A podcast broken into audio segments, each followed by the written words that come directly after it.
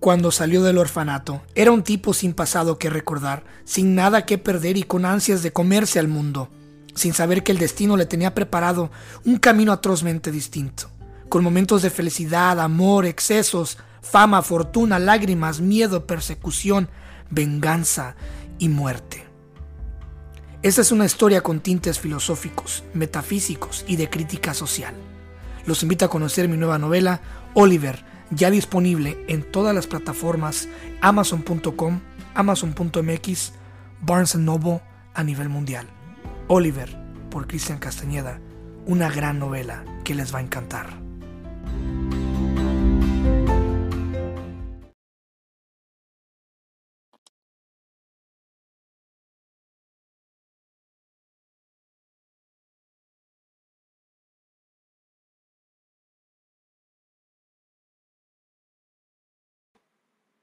Paola, Andrea, bienvenida seas al podcast. Qué gran honor tenerte aquí.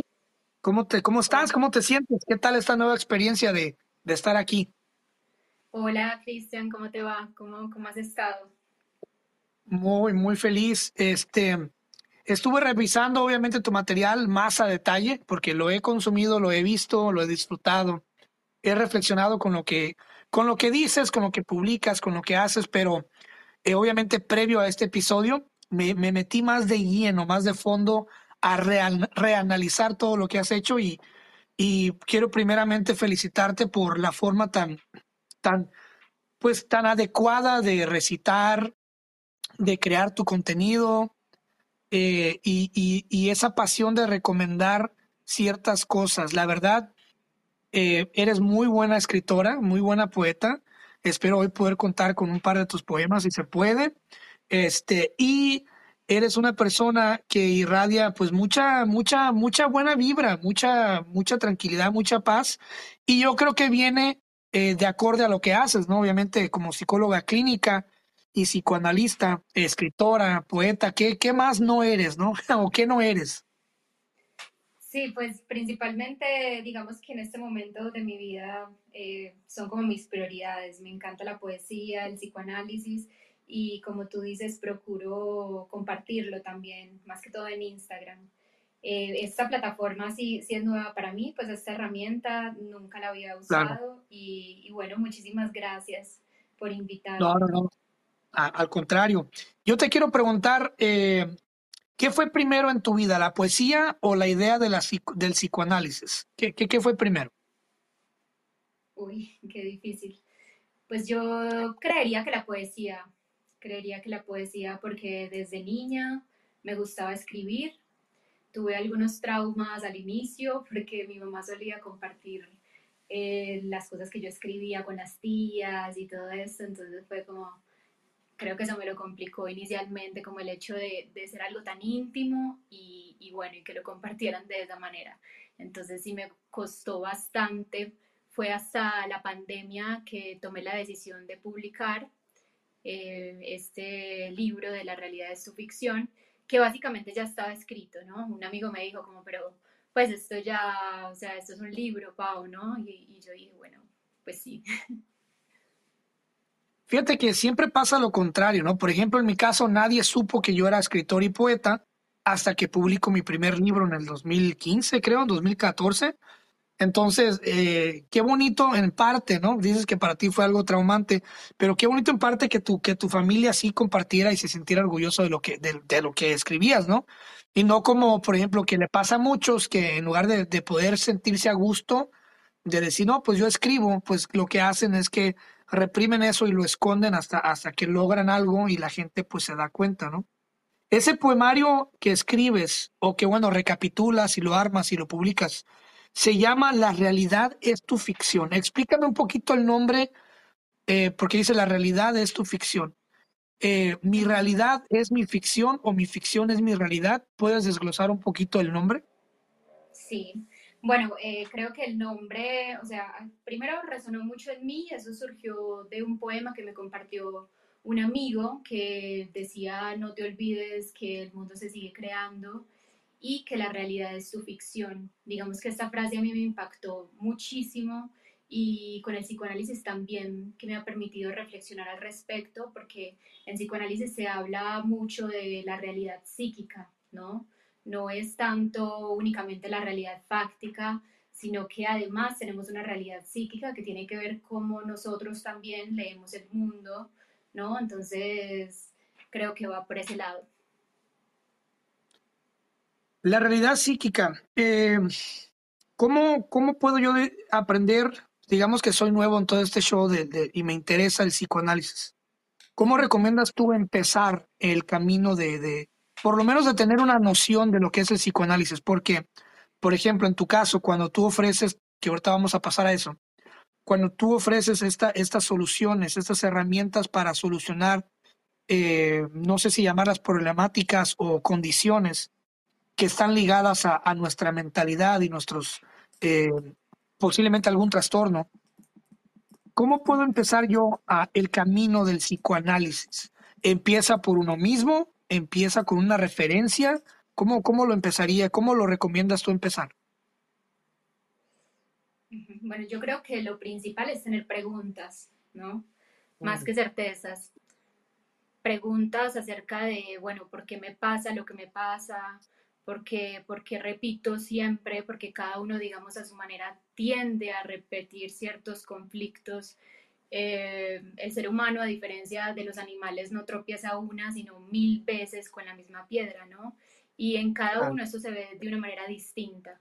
Hay quienes se gastan todo el, el sueldo en el casino, hay quienes caen en alguna adicción, o sea, en cada persona se juega esto de una manera muy distinta pero siempre hay algo de lo que se repite y digamos que para el psicoanálisis, para que una persona inicie un, proceso de psicoanálisis, es muy importante que la persona se implique a sí misma en lo que le pasa, ¿no?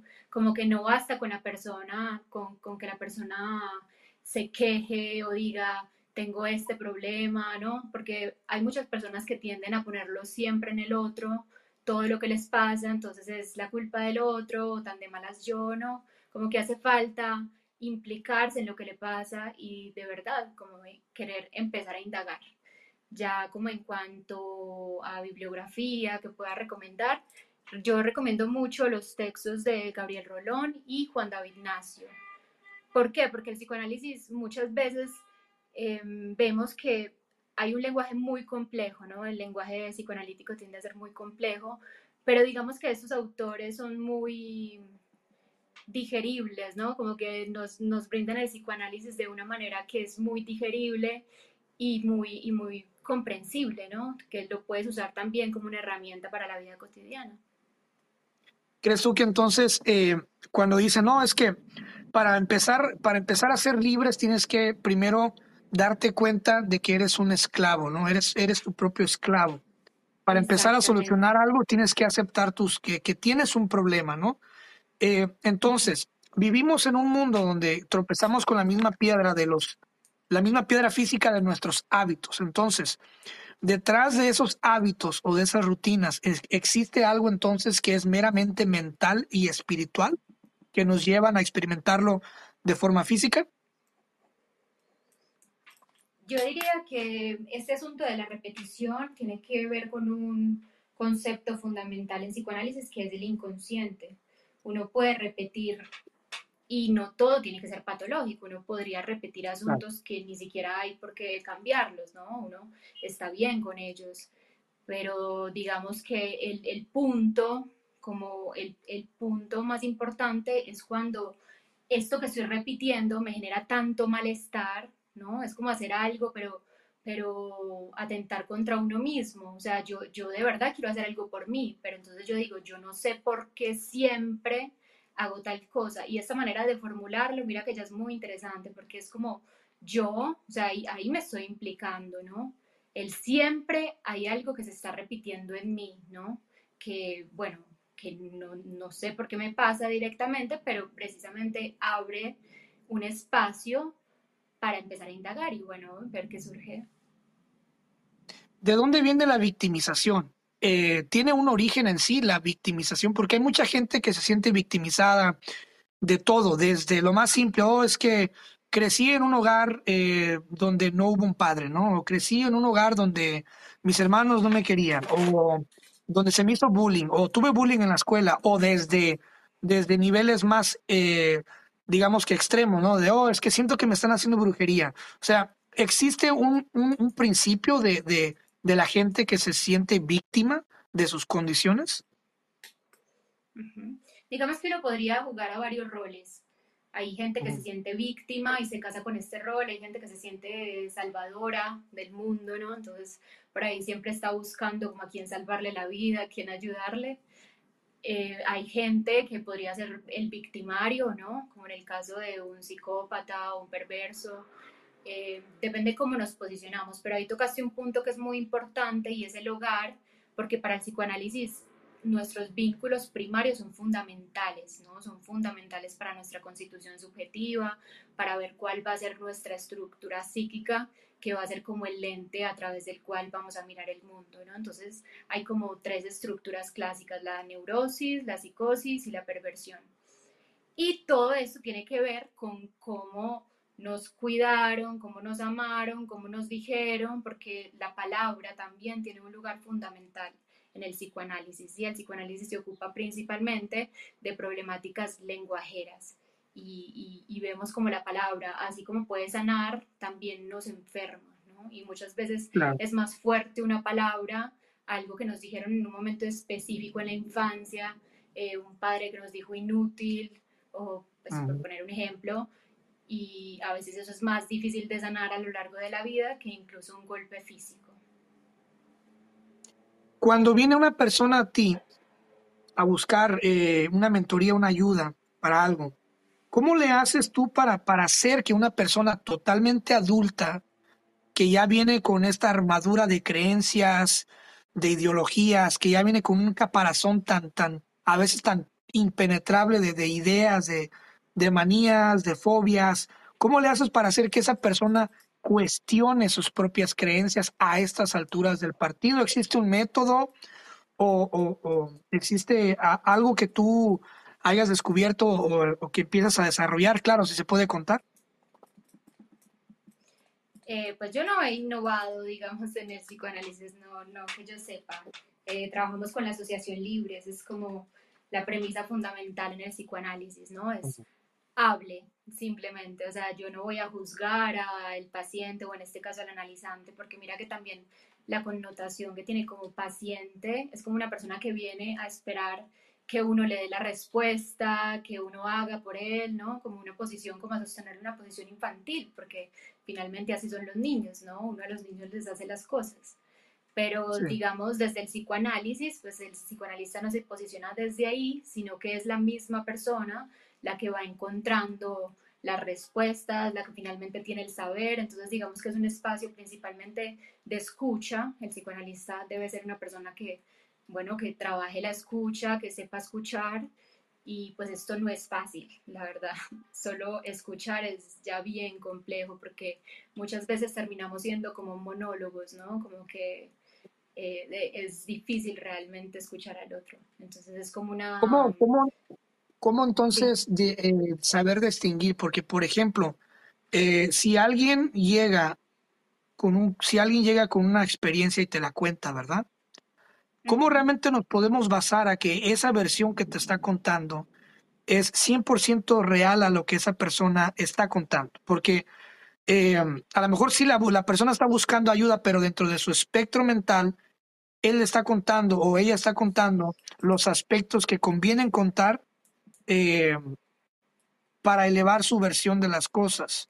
Eh, ¿Cómo le haces tú para poder eh, entrar y, guiar la conversación y sacar lo que favorezca para ayudar, a, para que la propia persona se autoayude en su análisis? Bueno, ahí tocas un punto muy importante cuando dices, bueno, ¿cómo saber si lo que la persona dice realmente, o sea, es como lo, lo, que le está ocurriendo, ¿no? Porque una persona también podría llegar inventarse un mundo, ¿no? Y hablar, de distorsionar los hechos como realmente ocurrieron, ¿no?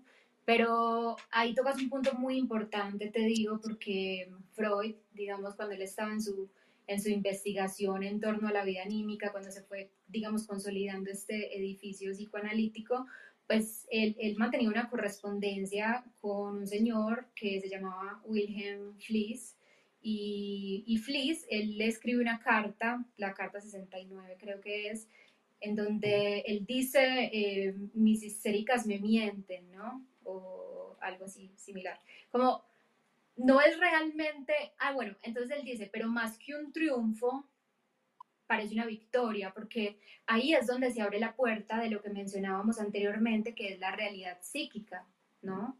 Cómo esa persona lo ve más allá de cómo realmente fue. O sea, el psicoanalista no va a ir a hablar con los vecinos, no va a ir a hablar con la familia a ver si realmente así fue como ocurrieron los hechos. Así fue como ocurrió para esa persona, ¿no? En, en, su, en su psique, digamos.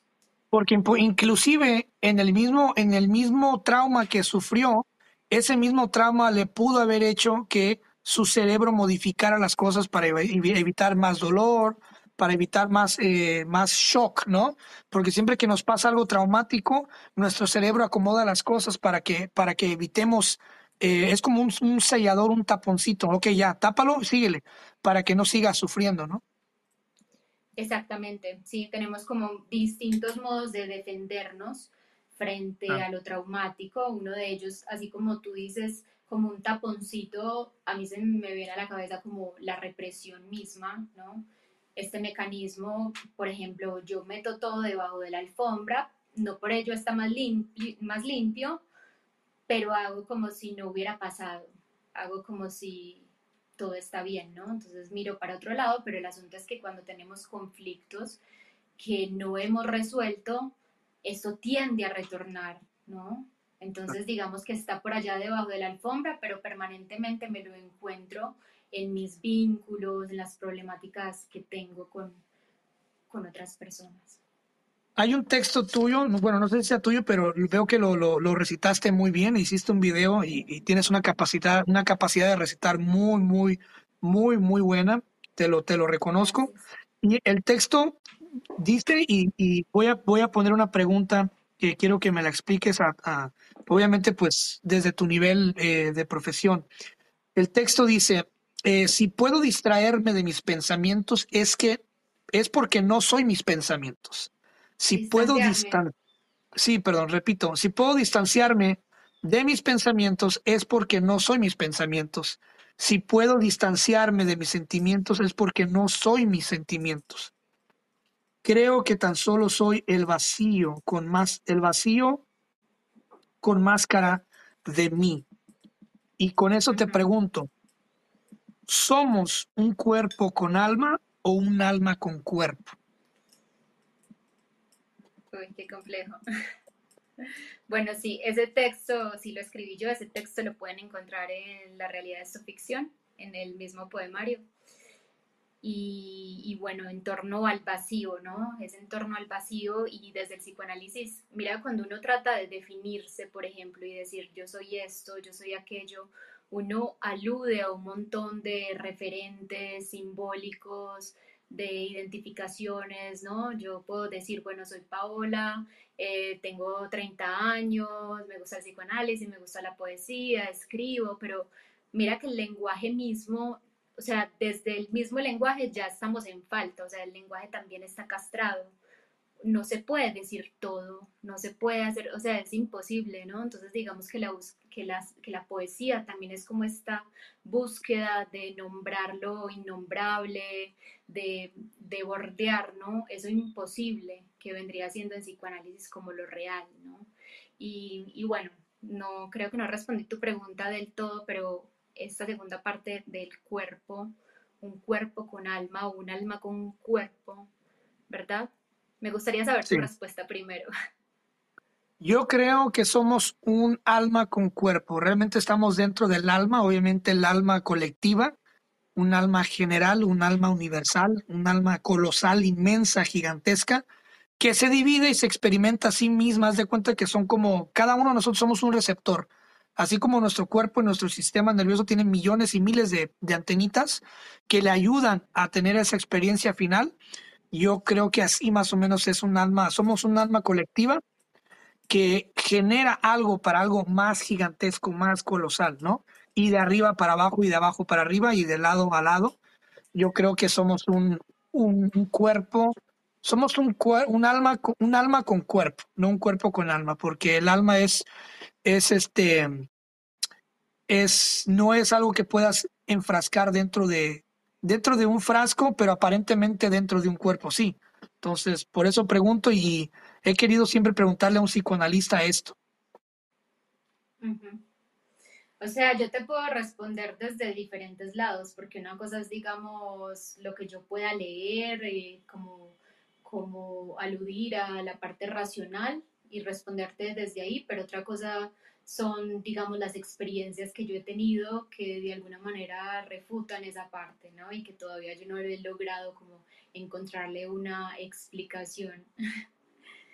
y, por ejemplo, una vez sentí como que me salía de mi cuerpo y, y, me vi a mí misma desde arriba, pues veía, estaba con dos amigos y veía nuestras cabezas ahí abajo. Y, y digamos, o sea, son como fenómenos que yo no me he podido explicar. También lo he experimentado. Te entiendo. Sí, es extraño, la verdad. O soñando también. Tengo ese, ese relato que también está ahí en el libro que se llama Experiencia fuera del cuerpo. Y realmente fue, un sueño de angustia, pero fue tan, o sea, fue impresionante como sentirse uno fuera y verse desde afuera.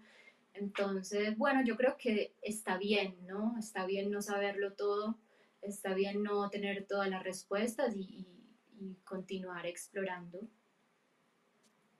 ¿Has tenido alguna vez algún viaje astral? Mencionas que te has visto fuera de tu cuerpo. ¿Has tenido algún viaje astral, algo que haya sido eh, tan real, pero que sabes que no es esta realidad?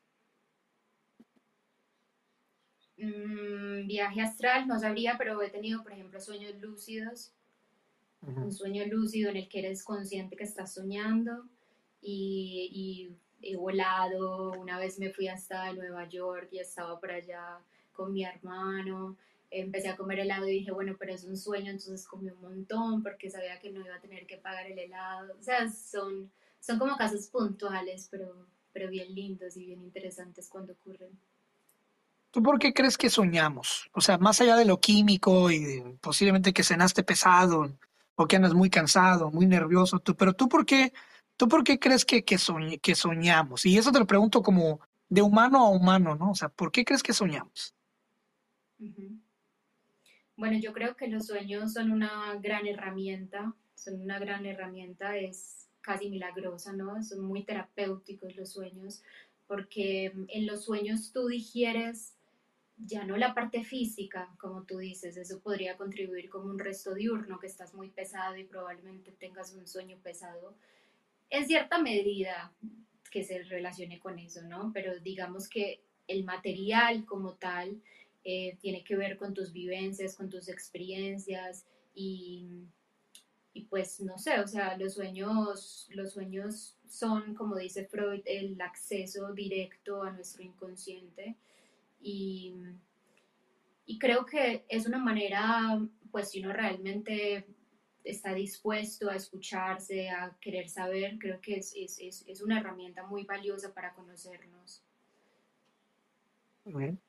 Te quiero hacer esta pregunta eh, en el lado del amor, que el amor es un tema también buenísimo, es, es, olvídate, yo creo que es lo mejor del mundo en cuestiones del psicoanálisis y todo este show, ¿no? Lo psicológico, lo metafísico. En cuestiones del amor hay una pregunta tuya que la voy a, te la voy a, digamos que a poner en efecto de espejo para que me la contestes. Preguntas, eh, ¿será que aquello que nos enamora es lo que hemos puesto ahí? Pues yo diría que sí. Inicialmente, un 90% es lo que nosotros hemos puesto ahí. Porque no conoces, a, alguien. Ajá, sí, dime, dime bueno, no conoces a la persona, entonces tú no la conoces, pero lo miras y te enamora. Te enamora entonces el concepto que ya traías en tu mente de lo que bus de lo que piensas buscar o encontrar. Sí, porque el amor más que un encuentro es un reencuentro. Tú te enamoras de alguien, pero te enamoras de ciertos rasgos, ciertos rasgos específicos, ¿no? Que tienen que ver también con tu infancia, de aquello que tuviste, o puede ser también aquello que no tuviste en tu infancia, ¿no? Entonces, digamos, son rasgos puntuales que logras como que en esa persona de carne y hueso eh, puedas eh, poner todo eso que tienes adentro también. Entonces, digamos, cuando tú conoces a una persona, y esa es como la transición entre el enamoramiento y el amor realmente, que son dos cuestiones distintas, ¿no? Cuando tú conoces a alguien y te enamoras, tú, tú, tú proyectas mucho en esa persona, tú no le ves los defectos, todo te parece maravilloso, es como una droga literalmente, ¿no? Tu cerebro está súper bombardeado por químicos y estás ahí o sea, feliz, ¿no? Eh, pero en la medida en la que tú vas conociendo a esta persona y, te vas dando cuenta, ya no como tú lo ves, sino como realmente va siendo esa persona, porque esa persona también tiene defectos, también tiene un lado sombrío, no es todo luminoso. Entonces, digamos, eh, como dice un psicoanalista, uno se enamora eh, por lo que no es y se separa por lo que es. es como que el globo se rompe, ¿no? La ilusión se rompe, en algún momento cae y es un poco triste, pero es así, ¿no? Terminas viendo a la persona como realmente es, pero ahí es donde está la posibilidad del amor realmente, porque el amor sí requiere tiempo, el amor requiere una construcción, ¿no? Con, la, con la otra persona. Eh, y es por esto que uno podría, digamos, desear a muchas personas, pero amar realmente es más difícil, porque cuando tú amas a alguien, tú reconoces a esa persona y también necesitas como ser reconocido por esa persona. Es muy importante la mirada en el, en el amor, ¿no? La mirada del amado. Es que la expectativa es cambiante siempre, ¿no? Ese es el problema, lo que mencionas, que, que tenemos una expectativa que es constantemente cambiante, que cambia, que cambia al mismo tiempo conforme nosotros vamos cambiando con los elementos físicos internos y externos, ¿no? Tanto con la edad, la madurez, eh, los hábitos alimenticios, el medio eh, donde estás. Por ejemplo, no creo que tengas la misma expectativa emocional si vives, un ejemplo, en Medellín, a que de repente mañana te muevas a vivir a España. Me imagino que vas a buscar cosas diferentes y vas a empezar a, tener eh, una expectativa basada en la realidad en la que estás viviendo. Entonces, ¿crees tú que todo, que toda expectativa inicial está condenada a, un final y eh, al llegar a ese final tenemos que renovar esa misma expectativa o buscar una buscar la forma de revivirla? Sí. Pues yo creo que si uno no trabaja los conflictos que uno tiene, uno los va a ir arrastrando eh, en cada pareja que uno tenga, ¿no? Uno puede tener diferentes vínculos, digamos, se terminó una relación, inicié otra, pero si yo no he resuelto las cosas anteriores, es muy probable que yo le pueda terminar reclamando a esta, a esta nueva persona asuntos que ni siquiera tienen que ver con ella, es de lo que hablábamos antes, de lo que tú proyectas en esa persona, ¿no? Entonces, eh, como escuchaba un ejemplo hace poco de un psicoanalista, si tú recién conoces a una persona, y, tú sientes un enojo desmedido por esa persona, o sea, estaría bien preguntarse, bueno, ¿hasta qué punto realmente es esta persona, ¿no? ¿O será que le estoy em, proyectando cosas de otras relaciones anteriores que todavía no he resuelto? Entonces, con respecto a tu pregunta, yo creo que independientemente del lugar, porque en apariencia podría ser un cambio increíble y de hecho es otra cultura y es muy maravilloso, ¿no? Como, como tener estos cambios y, poder vivirlo, pero internamente, si uno tiene un conflicto, independientemente del lugar o de la cultura, uno, uno lo va a aportar, uno lo, lo va a llevar consigo a donde quiera que vaya, ¿no? Sí, es que el psicoanálisis te ayuda a que te deshagas de ese equipaje innecesario, o sea, no te puedes estar subiendo, eh, no te puedes estar subiendo diferentes barcos con, primero con 10 maletas y luego con 20 maletas, y que la persona que está en el barco, o sea, tu compañero, órale, ya me quieres a mí, me amas, toma, aquí te dan 20 maletas de todos estos problemas que no he sanado, toma, ahora cárgalos, porque ahora pues me tienes en tu vida y es tu responsabilidad cargar todo este peso, ¿no? Y después no funciona, y ahora de 20 maletas pasas a 40 maletas. Y así, entonces, ¿crees eh, certeramente que el psicoanálisis sí te ayude a deshacerte de equipaje innecesario en tu vida? Claro, a mí me ha ayudado mucho en mi vida personal Em, sobre todo a no engañarme tanto, aunque uno siempre, pues todas las personas creo que somos muy hábiles en engañarnos, en no querer ver ciertos asuntos que nos lastiman, o quizás tenemos muchos compromisos o cosas que hacer en el día a día y no tenemos tiempo para, para dedicarle a la tristeza o, o a los traumas del pasado, ¿no? Pero creo que es importante sacar ese espacio porque es más que, o sea, yo no voy a ir donde otra persona necesariamente porque la persona sabe mucho y me va a decir qué hacer, sino justamente para yo hablar, porque en la medida en la que nosotros hablamos, nos damos cuenta, eh, como dice Lacan, que somos hablados por el lenguaje. O sea, es una herramienta increíble y supremamente compleja. ¿Cuántas veces nosotros no decimos cosas que no queríamos decir o nos arrepentimos, o yo porque dije esto, o yo porque hice aquello, ¿no? Entonces yo creo que sintonizarnos con nuestro propio inconsciente y que el inconsciente no sea algo necesariamente eh, molesto, ¿no? Como que, como si te estuviera haciendo, em, como poniendo zancadillas, yo no sé cómo dicen ustedes, así cuando alguien te pone el pie para que te caigas, ¿no? Sí, no, puede, ajá, como que puede ser un aliado también. Sí, mira, mi padre repite mucho una frase que dice que todos somos arquitectos de nuestro propio destino y es súper cierto porque nosotros nos encargamos tanto de, de nosotros nos, nos, encargamos desde el terreno hasta los cimientos, los pilares, o sea, tú, te, tú tienes el control de lo que vas a construir sobre ese terreno de tu vida, ¿no?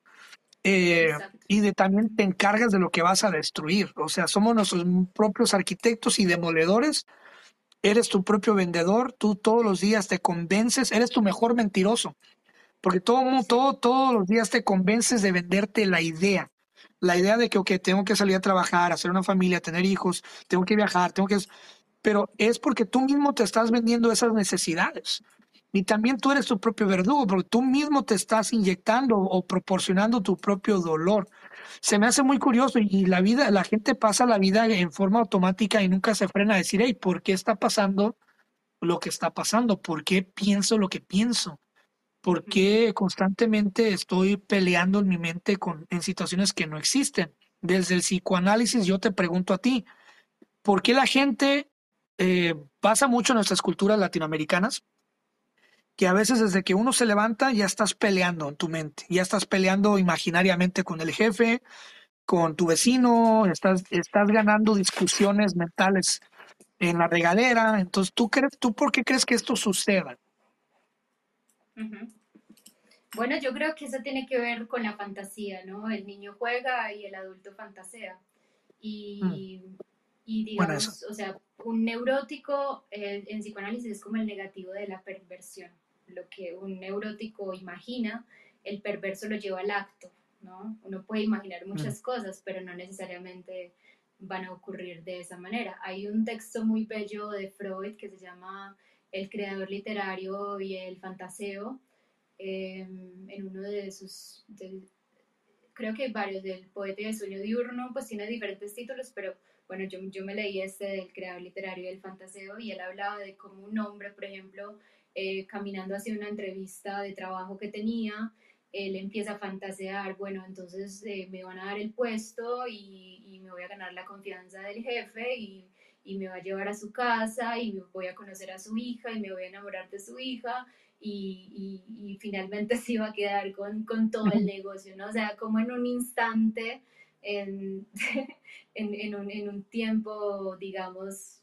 tan corto, puedes fantasear con una vida entera, entonces, bueno, una cosa es saber que son fantasías y, otra cosa, bueno, digamos el paso al acto. Que y es que si tienes tiempo para imaginarte problemas que no han pasado, es porque tienes mucho tiempo libre, ¿no? sí, uno encuentra el tiempo. También como cuando miras a una persona, miras a la muchacha, ya te imaginas los hijos, la familia, el perro, la casa, los viajes, ¿no? Eh, exactamente. ¿Cómo, cómo ponerle, existe una forma de ponerle un freno a la mente y pensamientos innecesarios o es algo imposible? Pues desde el psicoanálisis, digamos, nosotros no somos tan, tan libres ni tenemos tanto control como creemos. Uno sí podría hacer cambios en su vida y bueno, y tomar posturas y en lugar de padecer algo, decir, bueno, yo elijo esto, ¿no? Y eso es como quitarse una mochila de encima pero desde el psicoanálisis nosotros somos esclavos em, de distintos amos, somos esclavos de como un niño que tenemos adentro que vendría siendo nuestro ello, ¿no? Como que solo aspira al placer y queremos el placer y nada más que placer y ya, ¿no?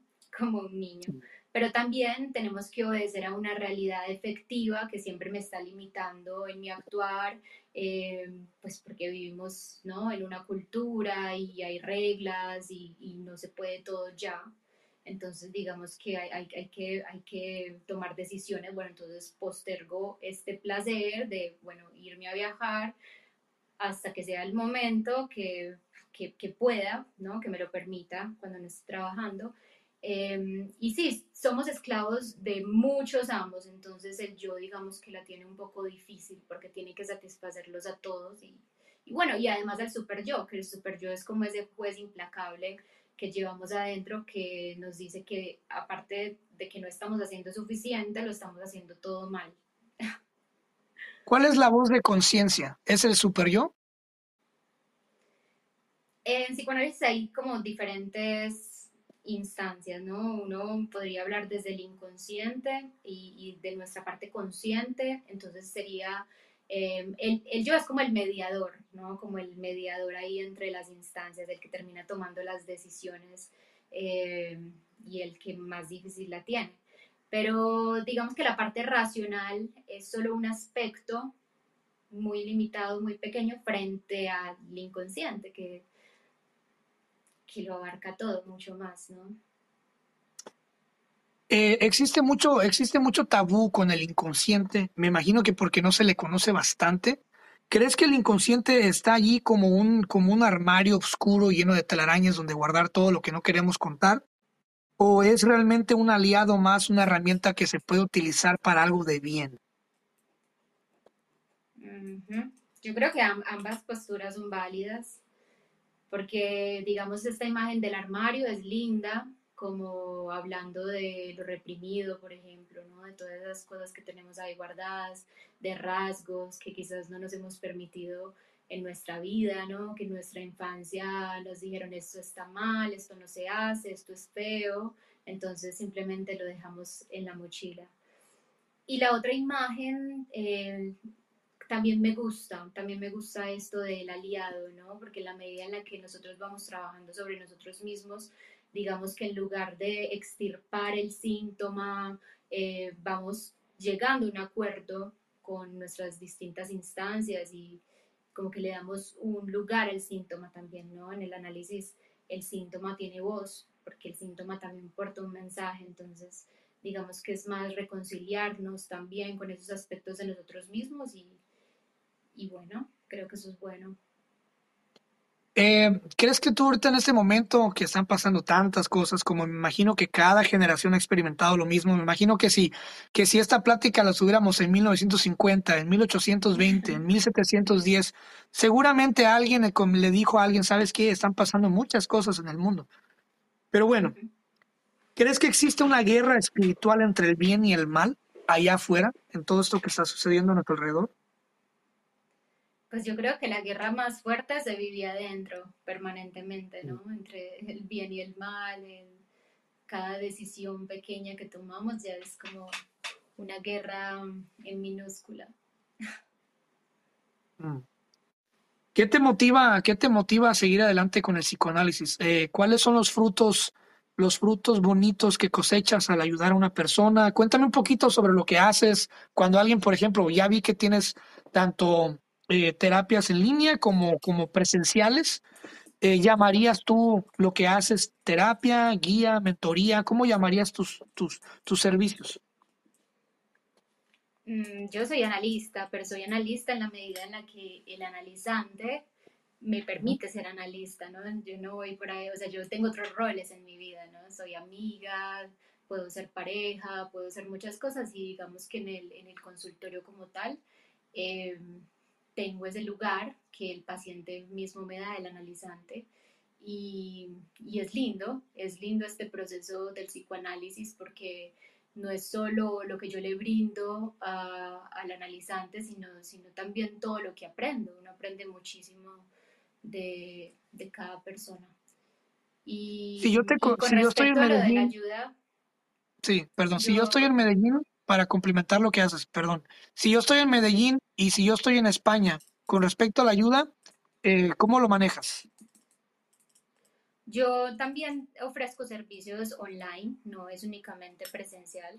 Si se puede mm. presencial, eh, preferiría presencial, pero si no, si no es posible, pues lo hacemos online a través de Google Meet, Zoom, ya hoy hay muchísimas plataformas y fue a raíz de la pandemia que tomé la decisión de, bueno, pues no podemos salir, entonces inicié con, con las terapias online y la verdad que sí, sí me ha gustado bastante, aparte porque muchas veces que la persona no tiene mucho tiempo para desplazarse o que se va de viaje, entonces digamos que no son excusas para interrumpir el proceso. Y en mi caso también. ¿Y tienes alguna especie como de tiempo? ¿Sabes que esto lleva, eh, en qué te basas para ver qué tanto lleva eh, de tiempo? Eh, ¿Es caso a caso? ¿Es dependiendo de lo que la persona te cuente? ¿Cómo lo manejas? ¿Te refieres al tiempo del, de todo el proceso o al tiempo de cada sesión? Ah, de cada sesión o, de, o, de, o del tiempo de, por ejemplo, si llega, si, lleva, si llega Marcos con un problema y llega Claudia con otro problema o con otras circunstancias, eh, ¿cómo te basas tú? ¿Desde dónde empieza tu, ok, esto va a llevar seis meses, esto va a llevar una semana? Eh, ¿Cómo lo basas? Mm, seis meses, una semana, no, yo no creo en la terapia express como esto de una ducha psicológica o, un fin de semana, ¿no? Esto se ve también, hoy en día se ve como personas que te ofrecen eso, que te, y me parece bastante irresponsable. Sí, hay muchísimos, hay, por eso te comento, porque hay muchas personas que te ofrecen en tres pasos, en dos pasos, en una semana. ¿Tú qué piensas de eso? Sí, no, no, no, no, el psicoanálisis toma tiempo. Y, bueno, eso es una de las críticas que se le hacen al psicoanálisis, porque quizás hay otras terapias que son más rápidas y que quizás podrían funcionar también para ciertos casos específicos. A lo mejor la persona simplemente quiere resolver, no sé, una fobia de una manera rápida, no experimentar eso y ya, pero no le interesa indagar mucho más. Y, y no, pues el psicoanálisis es eso, básicamente, es, es tomarse el tiempo, sin prisa, precisamente no complacer a ese niño, porque nos ubicamos también en una posición muy infantil de querer todo ya, querer todo fácil, querer todo ya, y es algo también de nuestra época, ¿no? Sí, la gratificación instantánea es el cáncer que nos está matando, ¿eh? Pero hasta qué punto es cierto, porque hasta donde sabemos los síntomas son resistentes, los síntomas tienden a retornar, entonces podría ser que, no sé, un efecto placebo o quizás le funcione momentáneamente y la persona se va al retiro espiritual, eh, le prometieron la felicidad y puede ser que al principio se sienta súper bien, pero con el tiempo se va a dar cuenta que lo que tomó tanto tiempo en consolidarse, ¿no? Los traumas y las heridas de la infancia, hay asuntos que seguirán estando y seguirán manifestándose. Muy bien. Eh, hay una frase, un pequeña, una pequeña frasecita tuya que tomé y que quisiera que desglosemos. Eh, dices que cada uno se va como puede. Cada uno se va como puede. ¿Tú qué piensas eh, de la muerte? para ti es la muerte viene siendo tres puntos cada uno se va como puede. Disculpa que me quedé pensando, este es un poema, así empieza un poema de Roberto Juarros, que me encanta. No sé dónde lo leíste, a lo mejor estaba recitando un poema de él. oh, escarbé, escarbé todo, todo, lo sé todo, Paula. sí, este poema es bellísimo, es bellísimo, bellísimo. ¿No lo tienes por ahí completo? Para ah, no, no lo anoté completo, es que esa fue la que me, eso, eso es, de ahí dije, voy a agarrar esto y le voy a preguntar sobre esto. Sí. Podría reformular la pregunta que me quedé pensando en el poema, disculpa. Cada uno se va como puede. ¿Y cuál es la pregunta? ¿Qué piensas de la muerte? ¿Qué es la muerte? Wow. Qué fuerte, qué fuerte esto de la muerte. Pues la muerte, em, no hay un registro de la muerte en el inconsciente.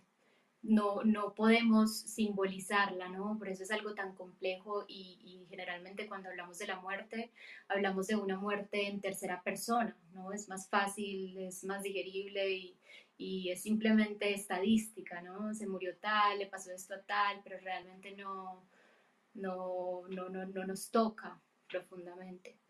Eh, ya cuando se trata de un ser querido, ya cuando se trata de una pérdida importante, por ejemplo, un duelo amoroso, tuviste una ruptura con tu pareja y, y, bueno, no hay nada más parecido a la muerte, como dice Gabriel Rolón, que el desamor, que atravesar esa pérdida, ¿no? Entonces, no sé si respondí tu pregunta.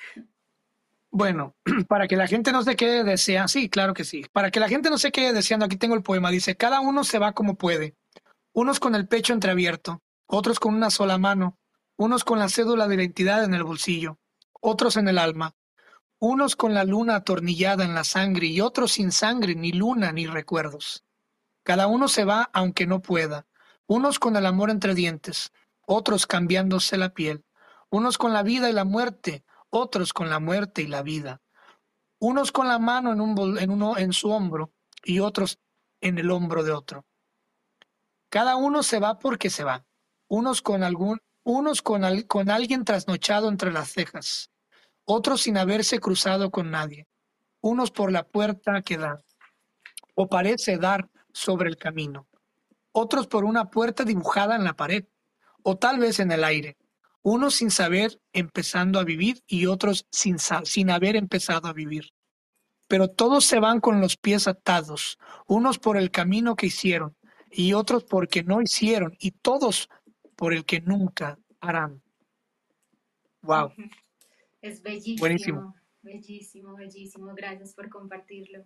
Y es que sí, o sea, es la, es la vida misma, ¿no? El final inevitable de todo ser humano pero eh, es también muy valioso, me parece a mí, tener a la muerte, como decía don Juan, no sé si leíste las enseñanzas de don Juan, tener a la muerte como consejera, ¿no? saber que está ahí, pero precisamente para hacer algo con nuestra vida, no solamente esperar, esperar a que algo pase, dejar que los otros tomen decisiones por mí, porque eso también hace justamente el psicoanálisis, ¿no? Nos confronta con nuestro propio deseo, porque muchas veces seguimos mandatos a nivel inconsciente, eh, asuntos que quieren otros y que no, no es una decisión propia, ¿no?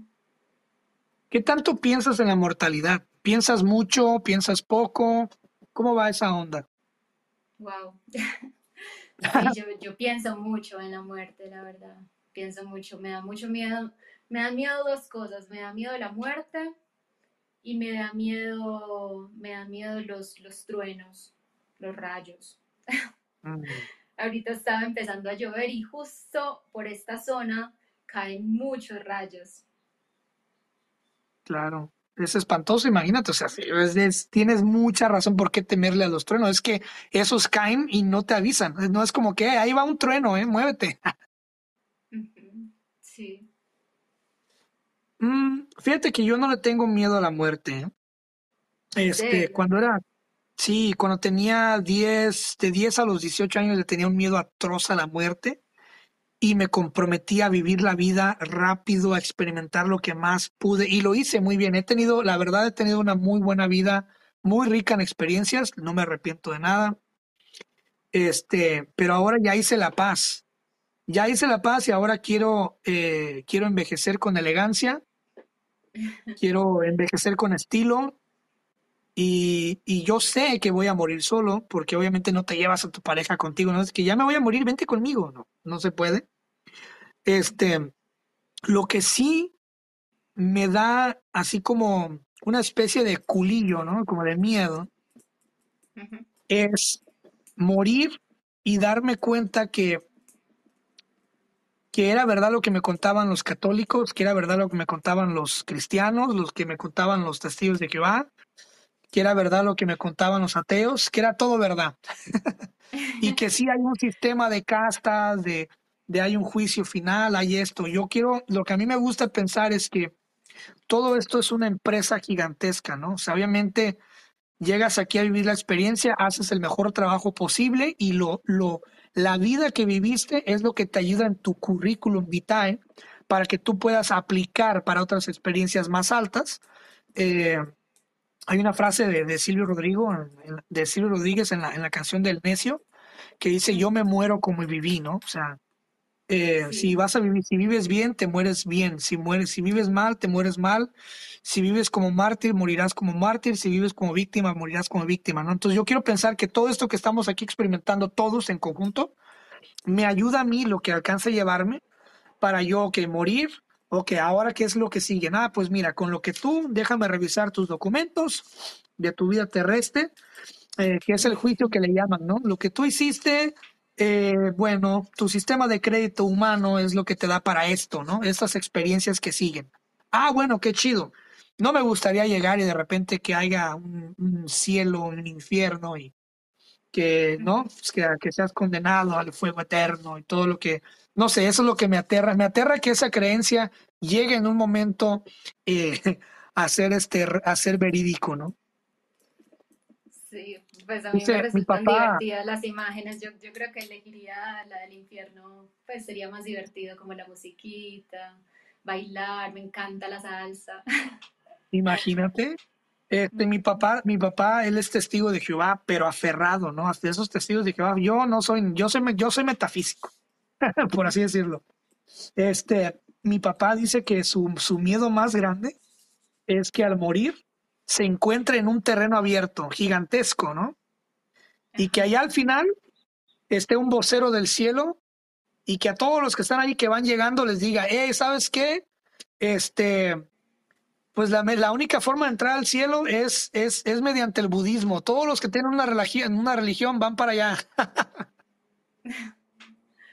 No, y eso ya se me hace que me, que me caga de risa cuando él dice, no, ese es mi miedo, que nos, que órale, todos los que, los que creyeron en, en un Dios van para allá, ¿no? Y los que creyeron en, esto del budismo y el, ateísmo van para acá, así pasan, ¿no? Entonces, eso es como que, pues bueno, yo estoy muy feliz de que me hayas dedicado estos minutos. No es la primera vez que vas a estar aquí. Espero que te haya gustado la experiencia y que podamos contar contigo en un futuro para preguntarte cosas más, más deep, ¿no? Más otras, otras cosas que vengan eventualmente. Este, la última pregunta que tengo para ti es, si yo compro tu poemario, si yo voy y adquiero tu poemario, lo tengo ya en mis manos, ¿verdad? ¿Qué es lo que yo voy a experimentar como lector al leer esas, al pasar por esas letras? Wow. Pues qué pregunta, porque... Mm, claro, pregunta de escritora a escritor, ¿eh? Ajá. Yo, yo digo que es como un libro. Un libro es como un espejo, ¿no? Yo creo que cada cual se mira ahí a su manera, ¿no? Porque, digamos, para cada persona, pues cada persona puede encontrar, de acuerdo con sus propias vivencias, un montón de asuntos distintos, que puede ser que no haya sido mi intención haberlo escrito o haberlo dicho, y es supremamente interesante para mí ver cómo resuena en cada persona. Entonces, no te podría decir exactamente qué vas a experimentar, sí que em, si te gusta la poesía, bueno, quizás te guste, yo no sé si es exactamente poesía, yo no me considero poeta, me parece una gran palabra poeta, eh, pero me encanta escribir, entonces, nada, pues sin ninguna presión de mi parte ni expectativas, si, si te nace leerlo, pues eh, espero que me cuentes qué sentiste. ¿Dónde estás? ¿Dónde estás actualmente? O sea, ¿cómo te puedo, cómo te puedo buscar tanto en redes sociales como, como en citas? Eh, porque hay mucha gente que escucha el podcast en, en Colombia este, ¿cómo te puedo buscar físicamente si quiero, si quiero acercarme a, a este, eh, pues a tus servicios o cómo te puedo buscar en redes sociales? Bueno, em, como para citas, como para el consultorio por ese lado, pues te puedo dejar por acá mi, mi WhatsApp si deseas. Es 310-659-6944. Y para redes sociales me pueden encontrar como Paola Andrea con una sola A, punto CC. tanto en Instagram como TikTok. Te las recomiendo bastante, ¿eh? van a pasar un buen momento y, este, van a ver videos desde eh, ella recitando otros libros buenísimos, recomendándote lecturas, reflexionando en una, ya sea en una hamaca, que eso me llamó mucho la atención. Este, y lo haces muy bien, son videos muy interesantes, muy originales. Eh, lo, vas a verla recitando en su consultorio, vas a ver cosas muy chidas. Sobre todo, vas a pensar. A mí sí me pusiste a pensar bastante con, con varias letras y varias eh, interrogantes que, que solamente una psicoanalista puede tener, ¿no? Y, y, está muy interesante. Espero que sea la primera de muchas pláticas, ¿eh? La verdad. Ay, Cristian, yo también, me encantó, me encantó haber estado acá conversando con ustedes y la verdad que podría hablar horas y horas de estos temas que me encantan. Muchísimas gracias también a los que nos están escuchando. Sí, no, no, no te preocupes. Les mando un fuerte abrazo hasta Colombia. Este, y pues bueno, vamos a seguir y muchas gracias a todos los que nos escucharon. Gracias, Paola, te mando un fuerte abrazo y pues estás bienvenida a volver cuando gustes, ¿eh? Chao, igualmente. Gracias. Esto queda grabado, ¿verdad? Claro que sí, vámonos.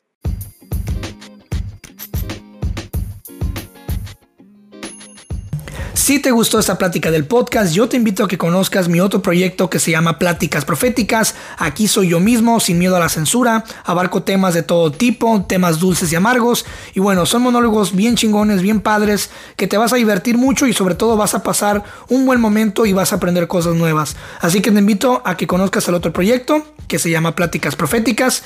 Y ahí nos escuchamos también. Muchas gracias.